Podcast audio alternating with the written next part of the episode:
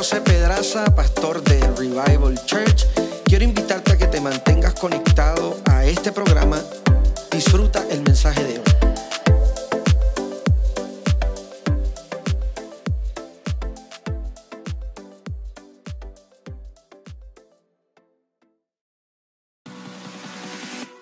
Bienvenidos al podcast de Revival Church.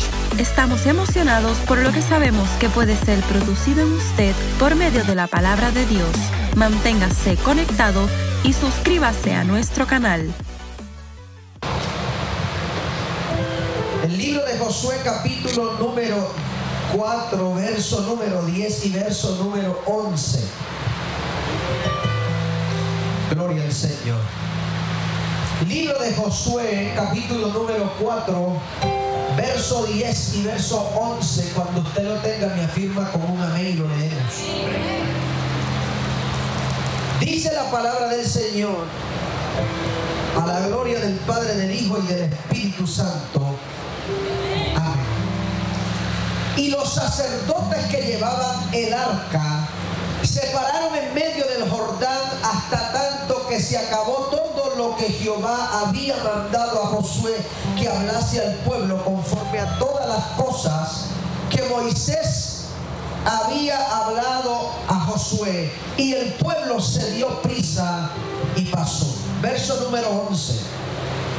Y cuando todo el pueblo acabó de pasar, pasó también el arca de Jehová y los sacerdotes en presencia del pueblo.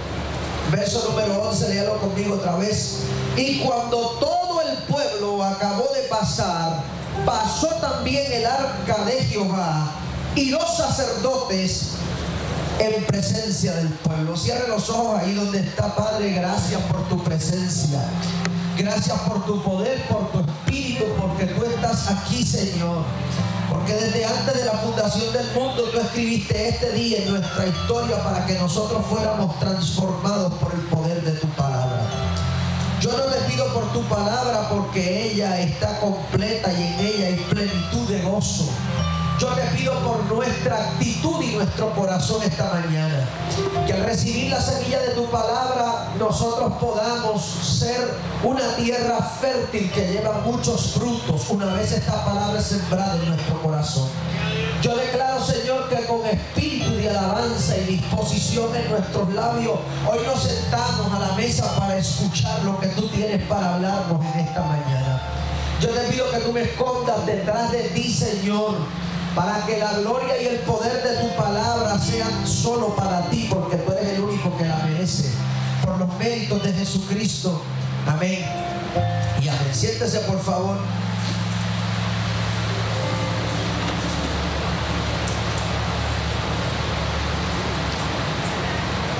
Maestro, sube el piano. Escuche bien, voy rápido con esto. Tengo 45 minutos para desarrollar esta idea, así que vamos allá.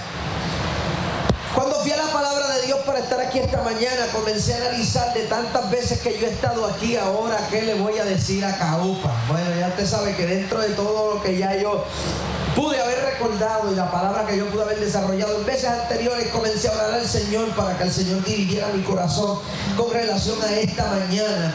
Y el Espíritu de Dios me llevó a este libro de Josué. El libro de Josué no es uno de mis libros favoritos. Es, ya usted me conoce y sabe que mis libros favoritos son los evangelios. Por lo tanto, ir al libro de Josué sale de mi, de mi zona de comodidad. Pero yendo al libro de Josué comencé a darme cuenta que a, diferencia de como mucha gente ve este libro de, de la historia de Josué, este libro comienza a desarrollarse basado en lo inesperado de un proceso. La Biblia dice que llegando el pueblo cerca de la tierra prometida, llega el tiempo donde el profeta de Dios para el pueblo, o sea Moisés, la vida sale del cuerpo de Moisés y Moisés muere en el desierto. Y automáticamente Dios comienza a trabajar con la vida de Josué para que Josué entienda que era tiempo de él levantarse. Me llama mucho la atención porque cuando el Espíritu de Dios comienza a trabajar en las inmediaciones del pueblo, no solamente comienzan a trabajar con el pueblo para que el pueblo se prepare para un tiempo de transición, sino que Dios comienza a levantar el espíritu caído de Josué, que está seguro que aunque había estado por mucho tiempo al lado del gran profeta y del hombre de Dios, ahora las circunstancias lo estaban llevando a tomar posesión de un liderazgo que él no esperaba tomar. A mí me encanta esta historia porque cuando Dios comienza a trabajar con Josué, es en el momento donde Josué comienza a recordarle o hablarle a Dios acerca de esta aparente pérdida que el pueblo ha tenido, que el liderazgo de Israel ha tenido. Y el Espíritu de Jehová habla a Josué y le dice a Josué, Moisés mi siervo ha muerto, pero ahora levántate tú. A mí me gusta la Biblia porque es la manera en la que, escuche bien, présteme atención rápido a esto. Es la manera en la que Dios enfoca a Josué en cómo va a ser el desarrollo de su asignación. Note que Dios no le está hablando a Josué acerca de cómo él lo va a levantar. Dios le está hablando a Josué para que la palabra de Dios inspire a Josué para él levantarse. Usted debe decir gloria a Dios, santo, amén, aleluya. Esas cosas me ayudan a predicar. ¿Qué le parece si usted me ayuda? Listo, perfecto. A mí me gusta esta, esta historia porque esta es una de esas historias en la Biblia donde la Biblia sugiere algo que yo amo mucho. Eh, dentro de lo que es la retórica emocional de terapia para la gente. Dios está buscando que Josué que en esta temporada donde él está a punto de entrar, lo que va a garantizar que él entre no es solamente la palabra que sale de la boca de Dios, es lo que alguna gente llama la autogestión. La respuesta que emplea Josué ante lo que Dios está hablando. Yo soy de los que cree, usted debe adorar al Señor. Estoy esperando que alguien se despierte esta mañana. Yo soy de los que cree que hay veces en la vida donde Dios va a tener intervenciones repentinas en los procesos de la gente para que nosotros entremos en tiempos de transición y de cambio.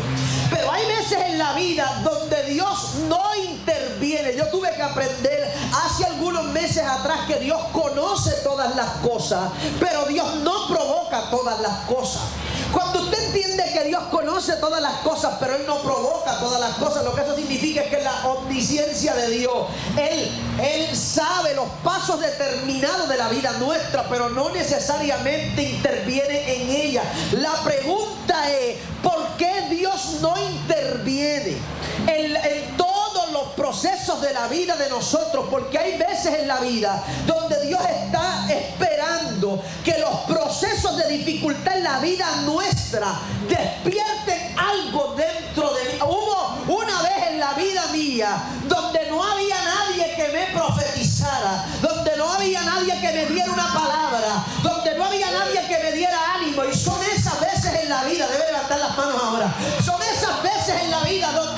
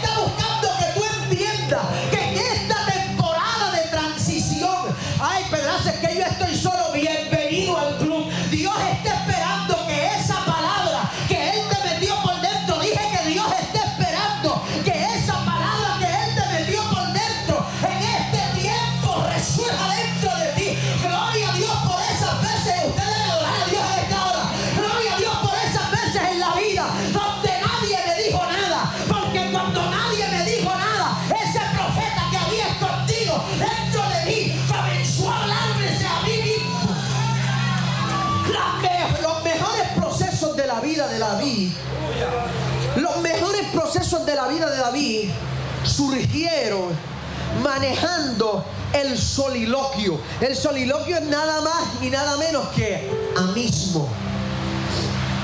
Los mejores procesos en la vida de David surgen en la vida de David cuando nadie le profetiza, sino que se habla él mismo. Las intervenciones más transformadoras en la identidad de David como rey, como adorador, como profeta, etc., no llegaron por la boca de Natán, no llegaron por la boca de Samuel, llegaron por la propia boca de David.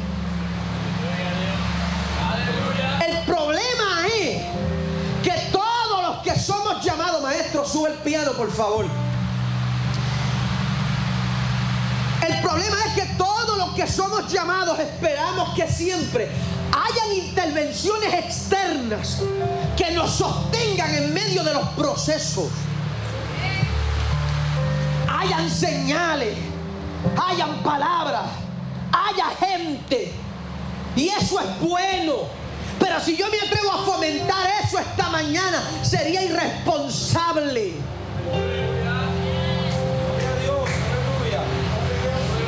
Llega un punto en la vida donde cuando la gente crece, Dios, Dios prepara la soledad.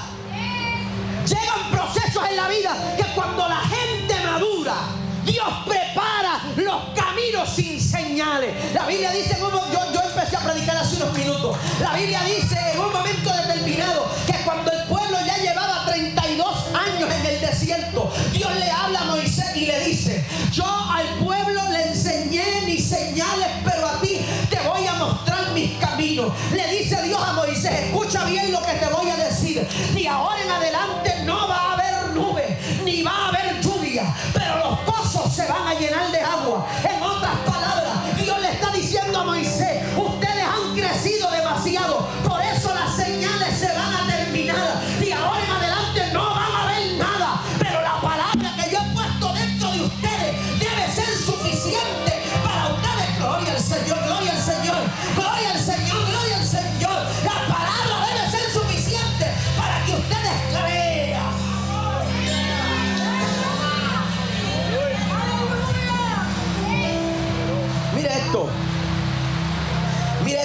Importante esta mañana.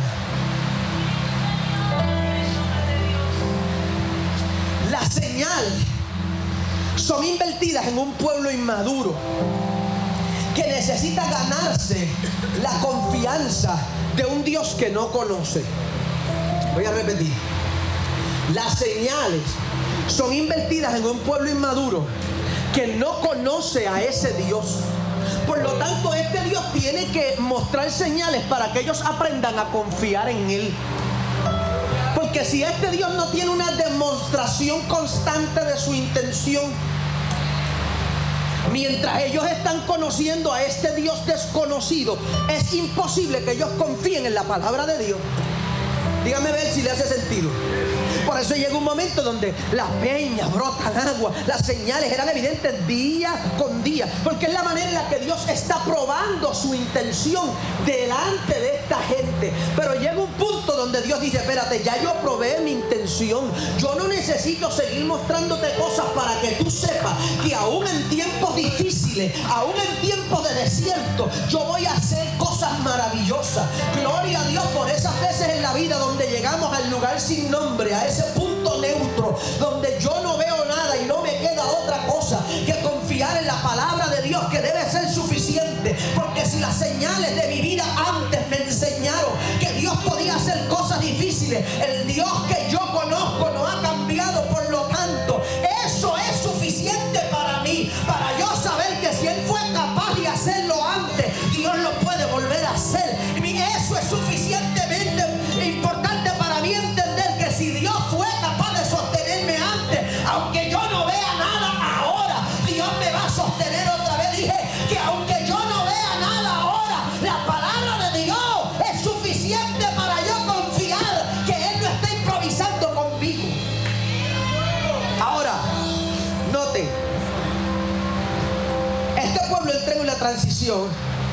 y Josué entra en una transición.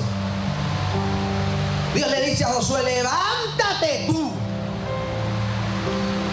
Toma este pueblo y cruza este Jordán.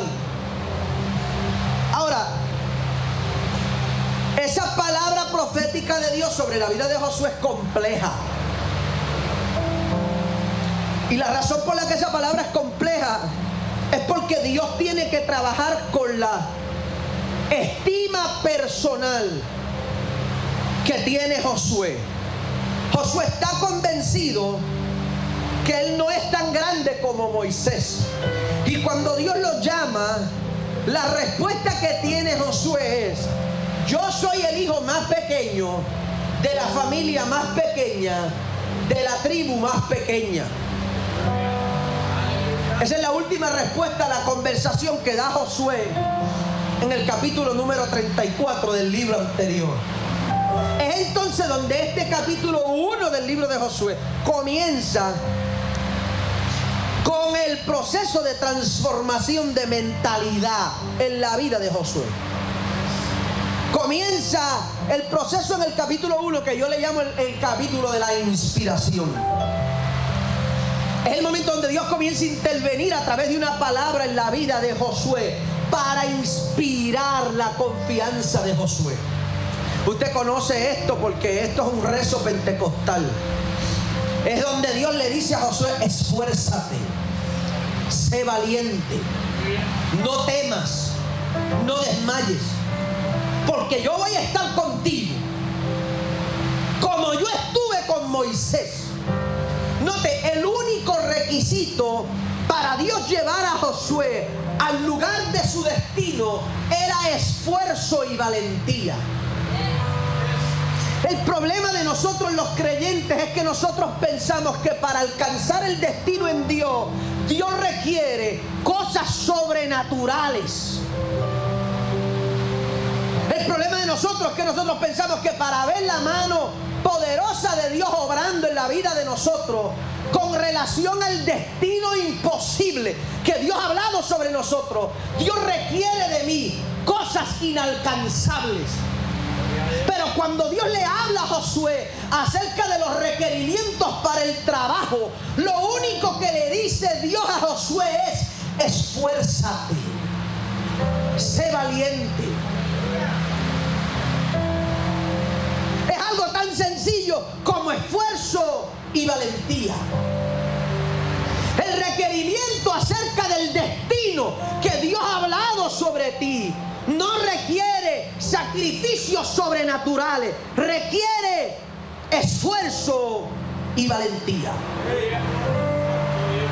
Cuando usted es responsable con los sueños que Dios pone en su corazón y usted responde a esos sueños, a esos proyectos, a esas ideas con esfuerzo y con valentía, Dios es capaz de tomar a un pueblo rebelde y hacerlo conquistador de una tierra prometida. Cuando hay alguien que está listo para no hacer algo tan grande, solamente responder con esfuerzo y con valentía, Dios es capaz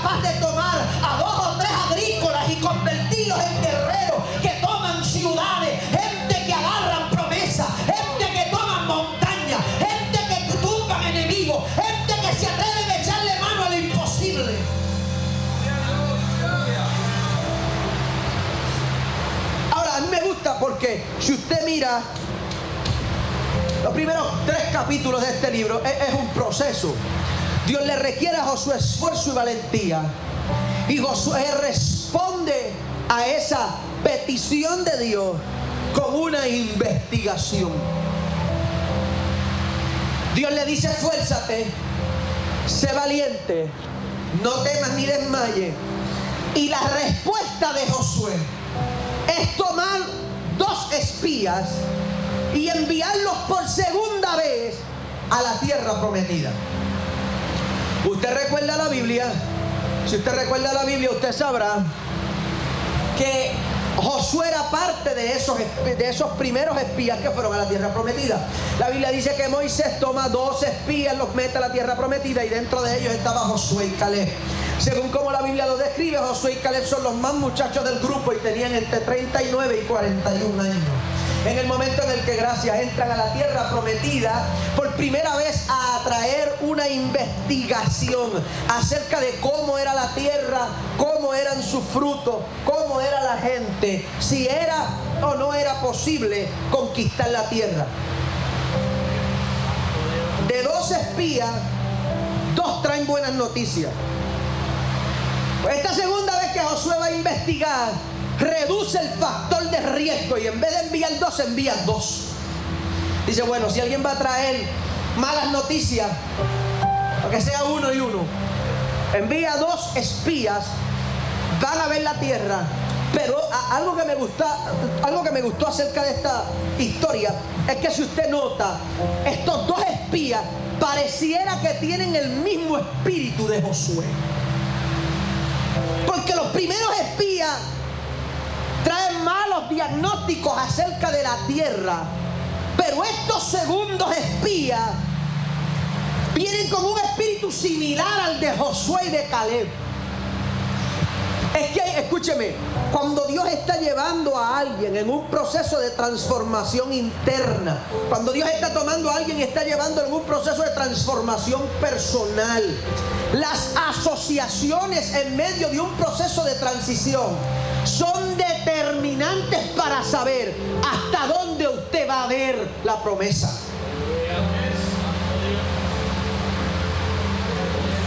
Josué decide ahora asociarse con unos muchachos pertenecientes a una nueva generación que piensan como él para poder tomar la tierra. Esta gente no traen malos diagnósticos. Esta gente van a la tierra y le dicen a Josué, esa tierra nos la entregó Jehová, tomemos la tierra. El problema muchos de nosotros que nos cuesta mucho levantarnos, pero cuando nos levantamos para tomar esfuerzo y valentía y echarle mano a los sueños que Dios ha puesto dentro de nosotros, las asociaciones que hacemos en el proceso previo a la conquista de un sueño son incorrectas. Y entonces me cuesta mucho levantarme, pero cuando me levanto me asocio a gente que no cumplieron los sueños de ellos y quieren que yo no cumpla los míos.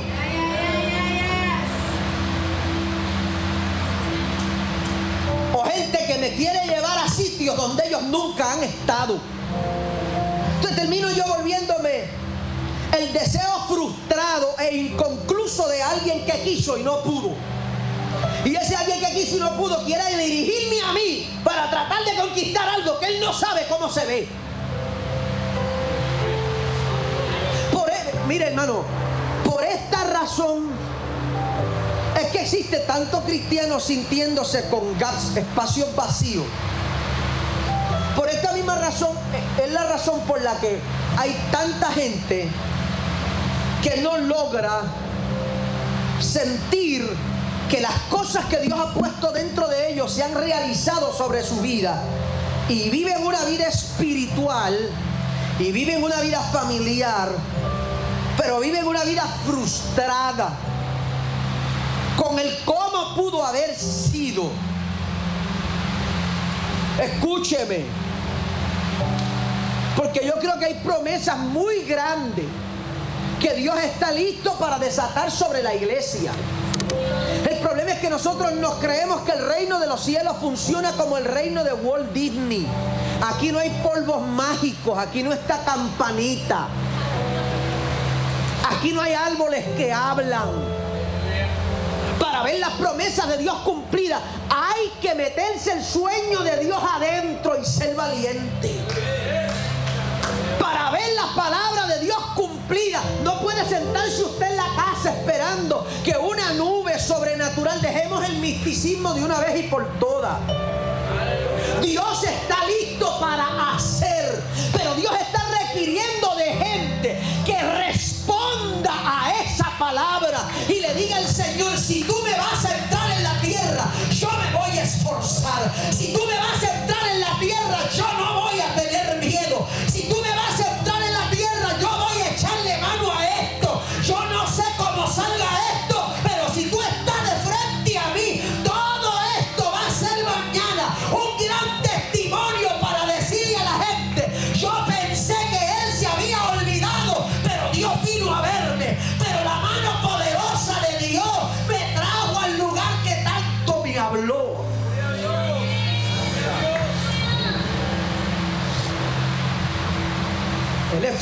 la valentía son los requisitos para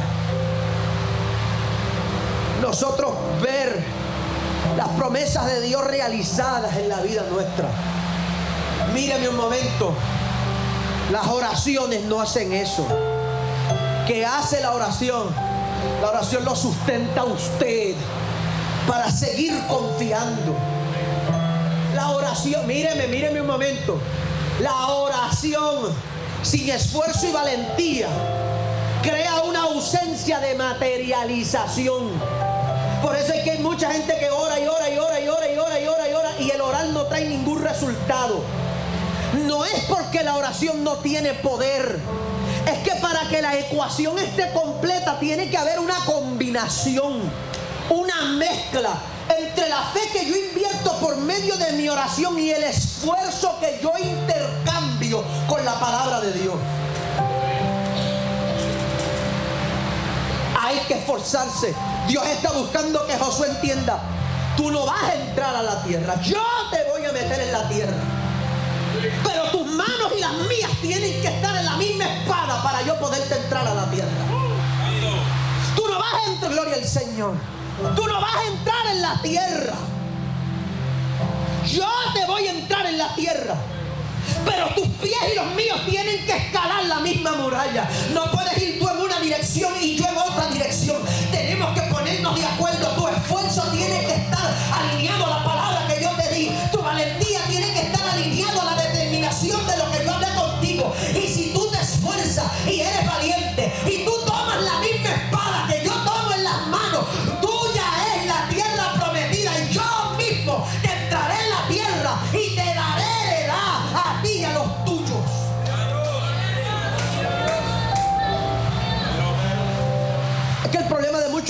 es que hemos espiritualizado tanto el concepto de la palabra de Dios con relación a la vida diaria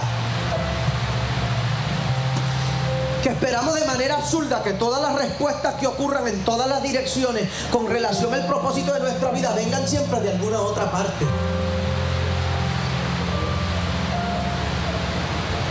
Y no nos involucran en lo absoluto.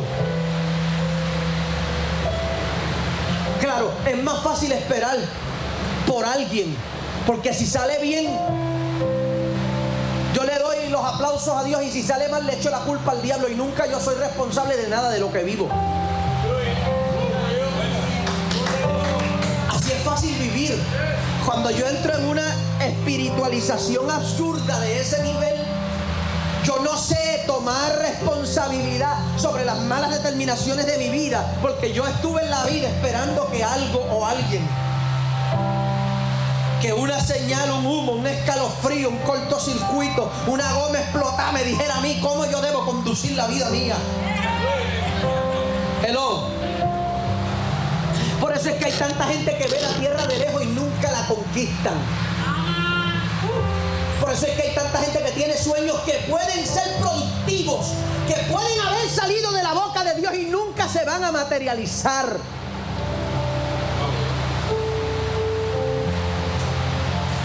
esfuérzate. Le está diciendo Dios a Josué, tú tienes que meter mano en este asunto. No puedes sentarte de lejos a esperar.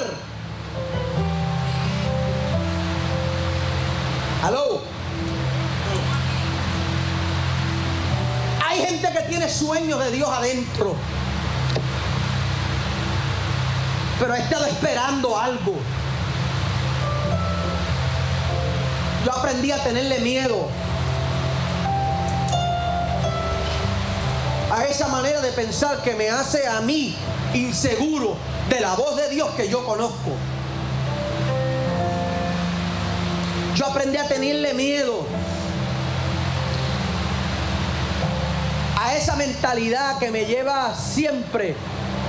No le estoy diciendo que no dependa de Dios. Usted tiene que depender de Dios.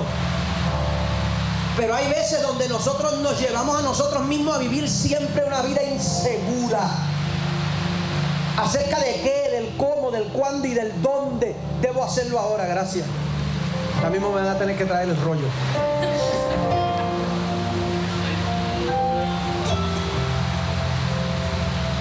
Josué, toma esta palabra de Dios Y la responde con una investigación.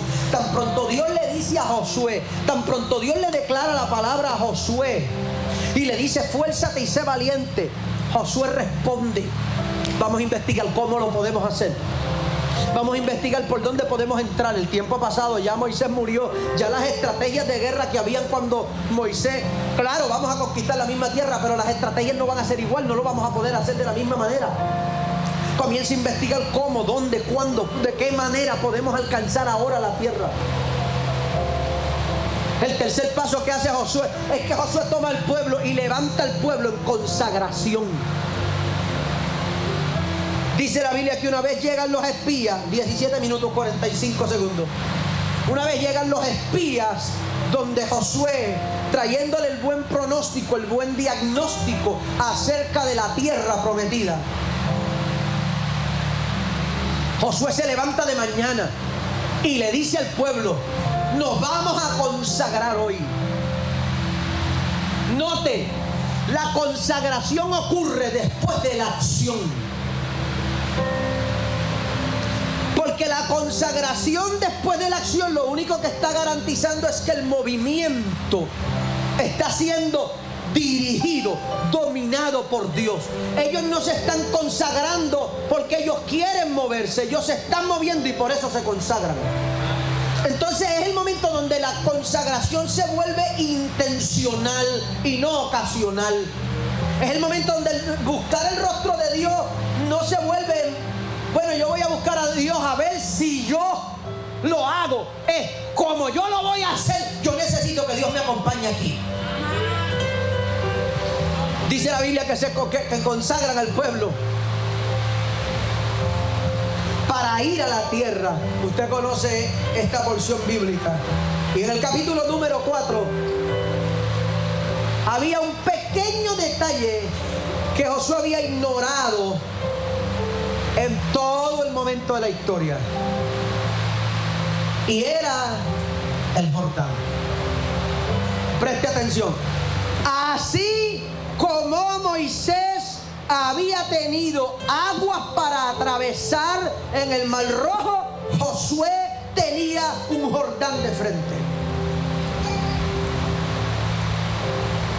Es maravilloso pensar que todo el que vino antes de nosotros pagó el precio para nosotros llegar hasta aquí. Y yo escucho mucha gente diciendo, gloria a Dios por esa gente que pagó el precio. Sí, sí, eso es importante y eso es tremendo, pero usted, hay precio que te toca pagar a ti también. Si te crees que porque Moisés cruzó el mar rojo a ti se te acabó el agua, estás equivocado. El Jordán está adelante y tú no te estás dando cuenta.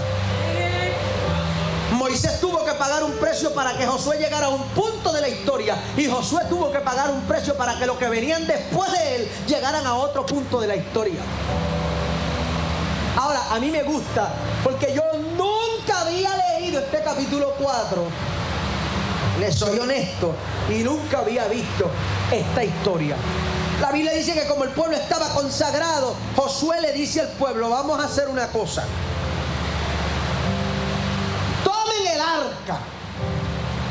Pónganla en los hombros de los sacerdotes. Y que los sacerdotes vayan adelante. Ahora, a diferencia de las veces anteriores, Josué no está buscando dividir el Jordán. Josué está buscando atravesar el Jordán. Porque ahora voy a empezar a predicar. Aquí e, esto es para lo que yo vine, todo lo que yo le he venido hablando es para lo que yo voy a hablar de ahora en adelante. El único modelo que tiene Josué es el modelo de Moisés. Moisés, note, Moisés no busca dividir las aguas del mar rojo. Moisés está buscando atravesarlo. Pero ante la obediencia que hace o que ejerce Moisés para atravesarlo, Dios abre el mar. Pero usted no va a ver que Moisés le dice a Dios, por favor divídeme el mar, hazme este milagrito porque yo tengo que pasar a esta gente. Él comienza a caminar hacia el mar rojo buscando atravesarlo. Único modelo que refiere Josué. Por lo tanto, Josué va a atravesar el Jordán. Cuando comienzan a caminar el Jordán, dice la Biblia que cuando los sacerdotes estaban en medio del Jordán y el agua del Jordán estaba en la cintura de los sacerdotes, Josué le dice, deténganse ahí. Yo no creo que Josué conociera la, la cartografía del Jordán. Pero con todo y eso, insiste para que los sacerdotes se detengan en medio del Jordán. La Biblia dice que cuando los sacerdotes comienzan a caminar, se detienen en medio del Jordán.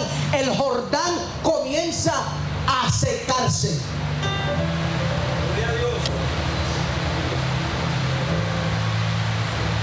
Y cuando las aguas del Jordán comienzan a bajar, Josué y el pueblo se dan cuenta que los sacerdotes están parados sobre 12 piedras que hay en el Jordán. Voy. Me envenena a los cristianos que tienen problemas con las piedras de los procesos. No, no todas las piedras son un martirio en los procesos. Hay piedras que si no están ahí hacen que la gente se hunda. Dice la Biblia que cuando las aguas del Jordán bajan de nivel, se da cuenta Josué y el pueblo que lo único que ha permitido que los sacerdotes no se hundan es que hay piedras en el Jordán. Ten cuidado de no estar peleando por las únicas piedras que te están sosteniendo. Ten cuidado de que estas piedras no tengan una intención distinta a la que tú crees. Lo que pasa es que el ser humano es prejuicioso. Y siempre que un algo se ve como algo que yo he vivido antes, automáticamente yo creo que el resultado va a ser el mismo.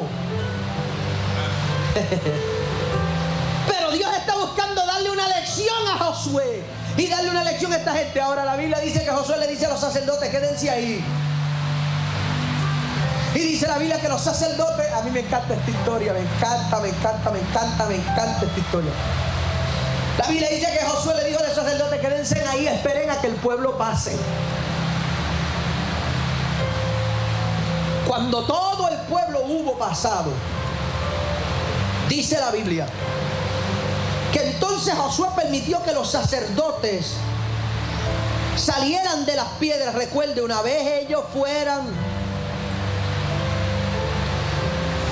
Una vez ellos fueran a moverse de esas piedras, el Jordán se iba a llevar de agua. Y Josué, antes de que se fueran de allí, le dice a los hijos de Israel, yo necesito un hombre de cada tribu.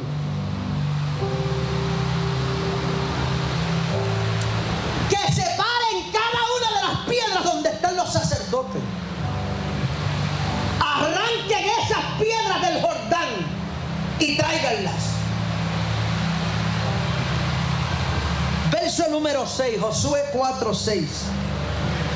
El pueblo está confundido.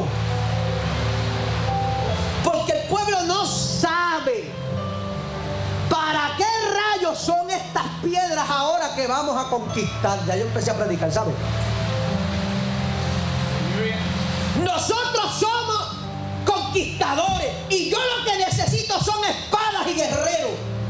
Pero en vez de Dios darme espadas y guerreros, Dios me da piedras. ¿Para qué yo quiero estas piedras ahora? La Biblia dice, mire lo que Josué le contesta. Verso número 5. Y le dijo Josué, pasad delante del arca de Jehová vuestro Dios al medio del Jordán y cada uno de vosotros tome una piedra sobre vuestro hombro, conforme al número de las doce tribus de los hijos de Israel. Verso 6.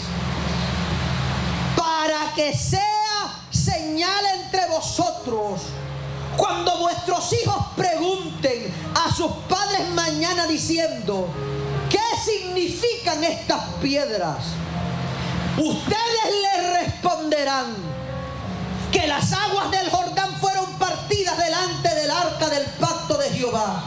Cuando ella pasó el Jordán, las aguas del Jordán se partieron y estas piedras serán memoria que los hijos de Israel cruzaron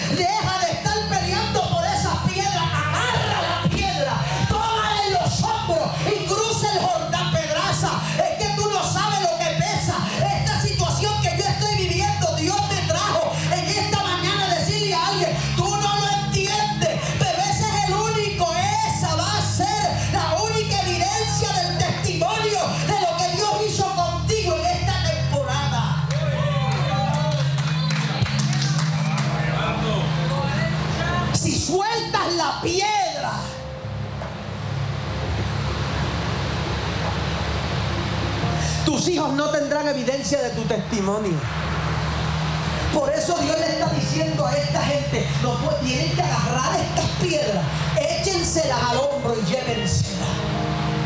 Porque cuando ustedes le cuenten esta historia a los hijos de ustedes, más vale que tengamos una evidencia para ellos.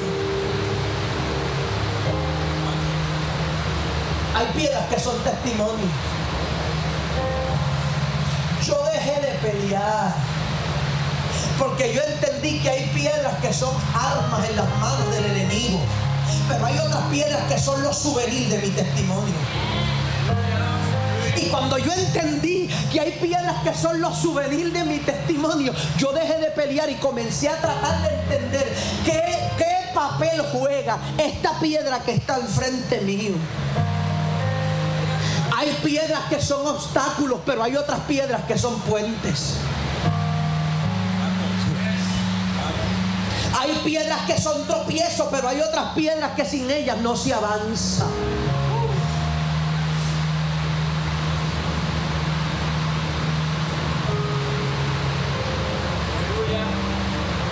Las piedras son el testimonio. Nuestro, nuestro cristianismo está basado en el testimonio de una piedra. Si usted hoy en que Cristo resucitó de los muertos es porque hay una piedra removida que testifica. Hello, hello, hello, hello, hello. Yo estoy predicando mejor que lo que usted está alabando al Señor, así que usted tiene que hacer algo. Si hoy usted cree que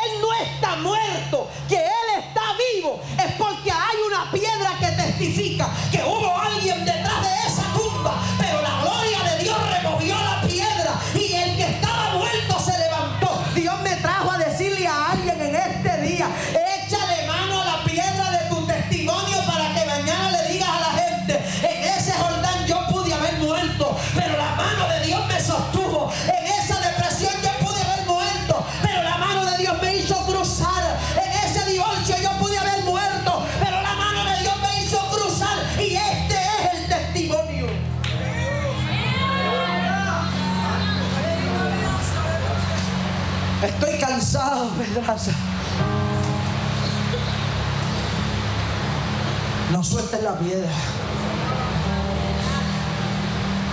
Yo no puedo más nada, pero no suelte la piedra.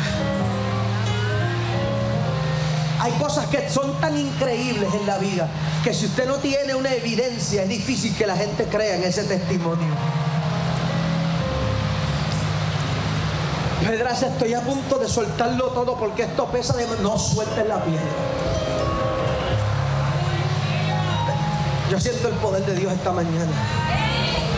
Pedraza, es que no tengo ánimo, emocionalmente estoy drenado. No se te ocurra soltar la piedra. Yo he estado ahí. Yo he estado en esas veces donde yo creo estar firme y de momento lo que me sostiene se vuelve una carga sobre mis hombros. Yo he estado ahí. Yo he estado en esas veces en la vida donde yo creo estar firme. Y eso mismo que yo pensaba que me daba firmeza, se vuelve una carga aplastante para mis emociones, para mi corazón, para mi espíritu.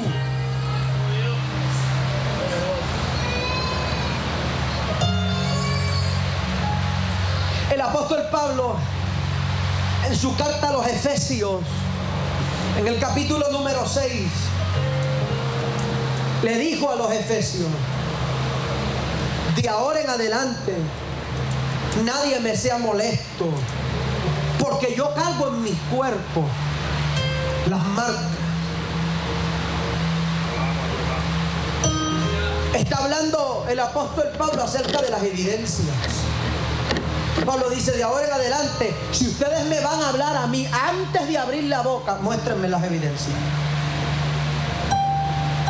Si ustedes me quieren hablar a mí de cómo combatir la prisión, déjenme ver cuántas veces han estado presos. Pablo está hablando de evidencia, pero hay una señal. Hay veces donde esas señales no son internas, son externas. Hay veces donde esas señales de la, de la conquista de ciertos procesos en la vida no se reflejan en mí, sino en otra gente que está alrededor mío. Los cristianos son muy buenos y los predicadores son muy buenos diciéndole a la gente, suelta eso. Suelta eso, suelta a tus enemigos, Dios te va a honrar delante de ellos. El que no te aplaudió aquí, no te va a aplaudir allá. Y seguimos fomentando una cultura de inmadurez en la gente. Míreme, míreme, míreme. Usted en la vida va a tener que aprender a vivir con gente que no está de acuerdo contigo y eso no los hace tus enemigos. En la vida usted va a tener que usted va a tener que aprender a manejar la incomodidad de la gente. No todo el que está alrededor tuyo va a entender los procesos de la vida tuya, por eso las evidencias hacen falta.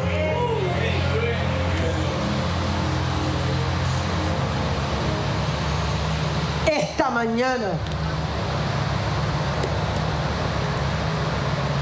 Esta parte de la historia la gente la ignora y no se da cuenta que este pueblo no solamente llega preocupado porque ellos no eran guerreros. Una vez llegan cerca de la tierra prometida, llegan sobrecargados. Porque tienen a, los, tienen a los sacerdotes con las manos ocupadas con el arca y adicional a eso hay 12 personas con las manos llenas de piedras. Pero esas piedras no eran un arma. Ellos no reciben permiso de parte de Josué ni de parte de Dios para tomar ese testimonio, esas piedras y arrojarlas por encima del muro. Muchos de nosotros cometemos el error de tomar las piedras de nuestro testimonio y usarlas como arma, sea para defender nuestro presente, defender nuestro pasado o defender nuestro futuro. El que tiene piedras como testimonio sabe que no hace falta ningún tipo de defensa. Porque el Dios que me sostuvo cuando yo pensé que me iba a hundir en el Jordán y me permitió cargar esta piedra como un testimonio vivo de que yo pude haber muerto allí y no lo hice, ese mismo Dios me dará la victoria cuando yo pienso que es imposible. Yo cierro esta mañana.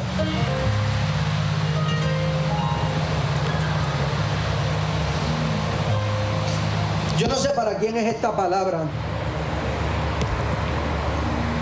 Pero Dios me trajo para decirle a alguien en esta mañana, alguien que quiere soltarlo, no lo suelte. Alguien que está cansado, Dios me trajo a decirle, vas a seguir cansado, pero no lo puedes soltar. Porque lo único que va a servir en tu futuro para que tú le digas a la gente, por poco y yo me muero. Por poco me vuelvo loco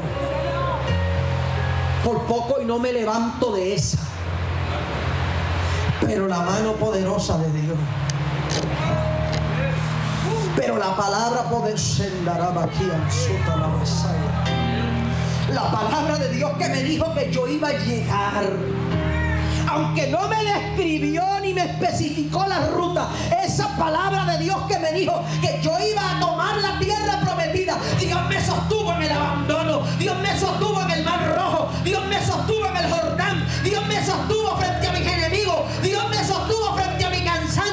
Dios me sostuvo cuando tuve hambre, Dios me sostuvo cuando tuve sed y llegué a conquistar la tierra, porque la mano poderosa de Dios me sostuvo y Él fue fiel.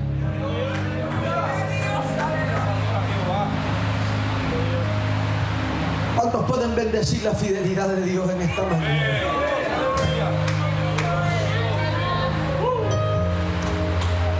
No lo suelte. Pedraza, yo no tengo ánimo, no lo sueltes. Pedraza, yo estoy cansado de esperar esa promesa de no la sueltes.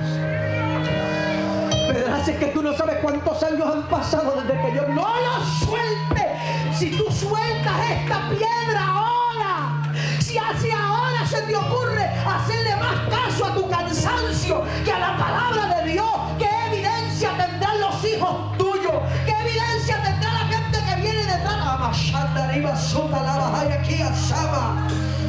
No puedes soltarlo ahora, Pedraza. Es que tú no sabes cuántos negocios has intentado y no funciona. No sueltes ese sueño ahora. Es que tú no sabes la guerra que yo tengo con mi esposo, mi... No se sueltes ahora. Pedraza, es que tú no sabes cómo me está yendo en el trabajo. Dios me dijo que me iba a dar un trabajo, pero tú no sabes cómo me está yendo ahora. Dios me trajo para decirle a alguien, si sueltas esta piedra ahora. Tienes que esperar un poco de tiempo. Josué le dijo a la gente, agarren las piedras y esperen a que todo el mundo cruce.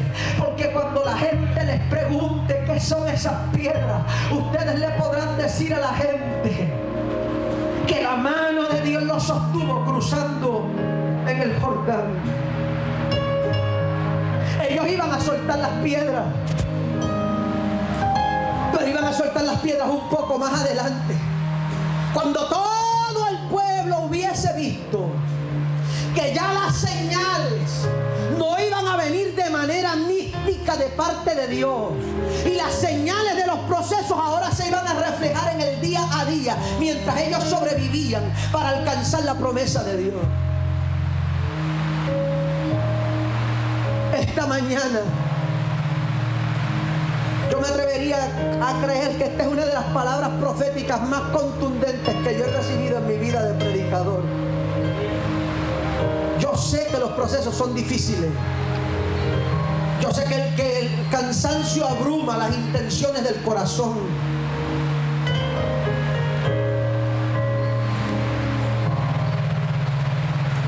Pero yo soy uno de esos que tuve que renunciar a la idea de abandonar mis piedras.